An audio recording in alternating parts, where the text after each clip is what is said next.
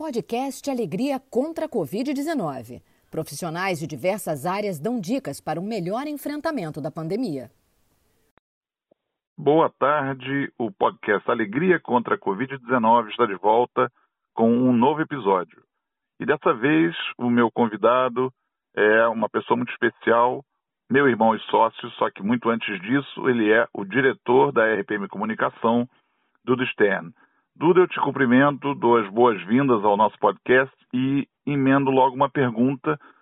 Queria te ouvir sobre oportunidades e ameaças que a pandemia traz para nós à luz da comunicação.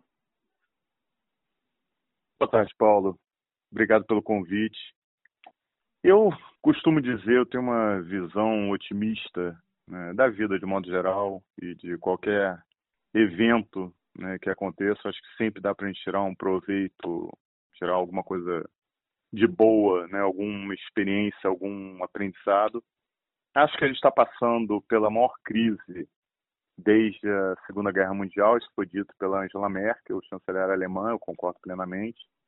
E nós temos que aprender com isso, né? Se Deus quiser, vai ser a única pandemia que nós vamos enfrentar, né? Que a nossa geração vai enfrentar.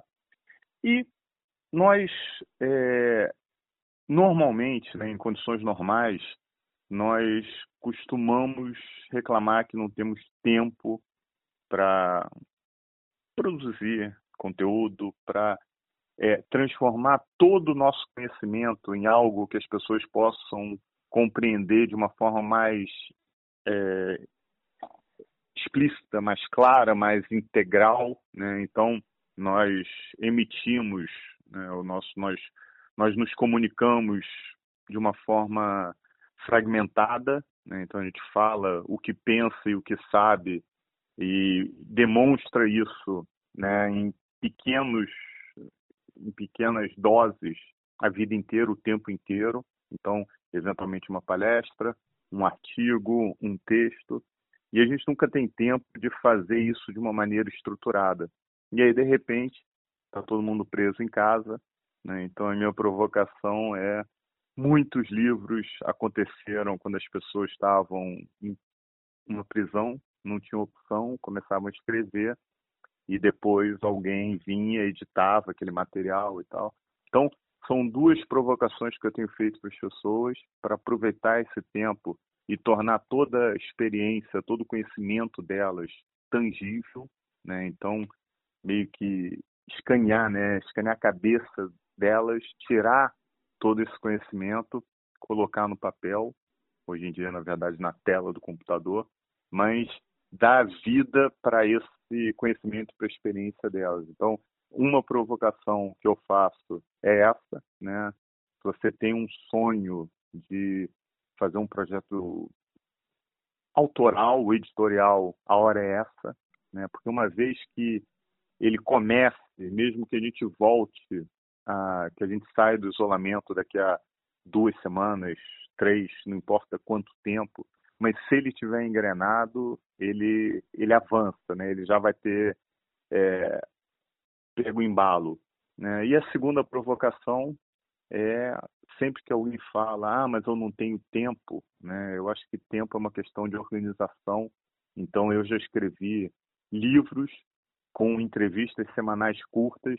Eu sempre cito o exemplo de colunistas de jornal que, e fazendo uma coluna por semana, quando eles chegam no fim do ano, eles têm 52 colunas, eles têm, eles têm muito material e o livro está feito a partir dali. Então, o, eu diria para você, né, respondendo a tua provocação, eu acho que esse momento é único para quem quer, realmente para quem desenvolveu um, uma habilidade, um conhecimento especial. Tá? Nós, eu costumo falar que cada um tem a sua história e ela é como uma impressão digital, ela é única.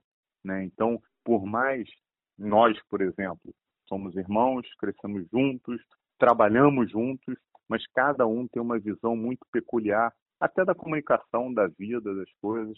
Então, essa visão, né, ela pode ser estruturada, ela pode ser dita, ela merece normalmente ser dita. Todo mundo tem uma história para contar e a hora de botar isso para fora é agora. É, Duda, eu concordo plenamente contigo, a gente já conversou muito sobre.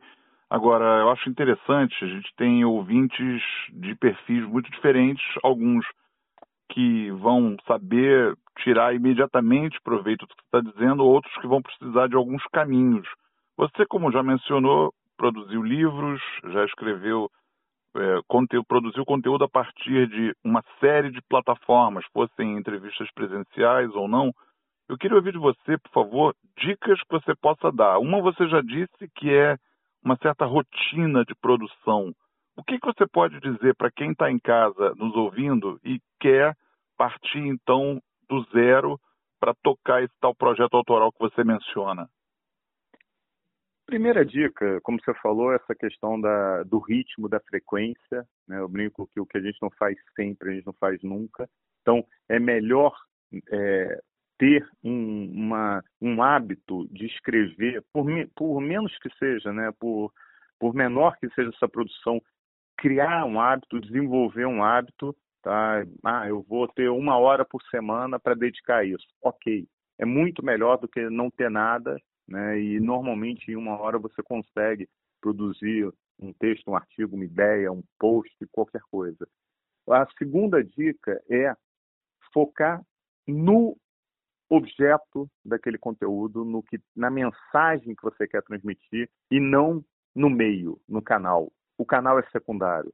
Se a mensagem realmente levar o que você quer passar para as pessoas, o que na tua opinião te conecta a elas, ok. O meio é uma adaptação. Então você vai fazer um texto mais denso para o LinkedIn, você vai fazer um post, um vídeo, você vai para o Instagram. Não importa o meio, tá? Outro, outra dica, sempre de dentro para fora. Você tem pessoas com quem você já tem um nível de conexão maior. Essas pessoas vão ser suas grandes divulgadoras. Então, começa testando o teu conteúdo com elas, começa pedindo opinião. Outra dica muito importante, zera a censura. Tá? Tem muita gente que fala que você deve escrever bêbado e rever sóbrio. Tá? Eu não chegaria tanto, mas eu diria que a censura é terrível, né? é uma das grandes travas que nos impedem de falar mais, de produzir mais conteúdo. É a mecânica do brainstorming, né? Sem, Exatamente. Sem censura, sem julgamentos. Exatamente. Existe uma técnica chamada free writing, é, escrita livre. É, o grande desafio é você escrever sem parar e sem deixar que o teu cérebro fique questionando, fique julgando, fique dizendo que aquilo é uma grande besteira. Não, escreve. Depois lê para ver se o que você escreveu está batendo ou não. Um Agora, ponto... Duda, deixa eu só te interromper um segundo para te perguntar uma coisa. Você está falando muito em escrever, escrever, escrever. Nós estamos aqui numa plataforma que é de áudio. Pode ser também, você também considera a possibilidade de eu registrar em áudios as minhas ideias, conversar comigo mesmo por meio de um gravador, isso também é interessante ou você defende o texto impresso, digamos assim? Paulo, é ótima, adorei essa pergunta porque, na verdade, tudo é conteúdo, tá? Mas eu sou defensor que a, o primeiro, a primeira saída do conteúdo da tua cabeça venha para o papel, tá? Papel ou tela, não importa, mas que ela seja, que ela se transforme num texto no mínimo, num roteiro. Tá? Você tem os tópicos pelos quais você quer passar. Então, nós já tivemos vários é, eventos de gerenciamento de crise e não adianta você tentar falar no improviso. Se você falar no improviso, vão sair coisas que você não queria falar e você vai deixar, você vai omitir outras que são muito mais importantes. Então, a dica é sempre pensa, tá, o que, que realmente me conecta às pessoas, o que, que eu quero dizer, o que, que elas vão ouvir, o que, que elas vão entender dessa minha mensagem. Aí, ok, beleza. A partir daí, eu, eu defino a mensagem, eu defino o conteúdo e depois eu vou definir o meio. Então, é, o mesmo, a mesma essência, ela deve ser passada por podcast. Eu acho esse um meio sensacional por vídeo. Vídeo é, é, hoje talvez seja o melhor, um dos uma das melhores plataformas, ou pelo menos das mais usadas.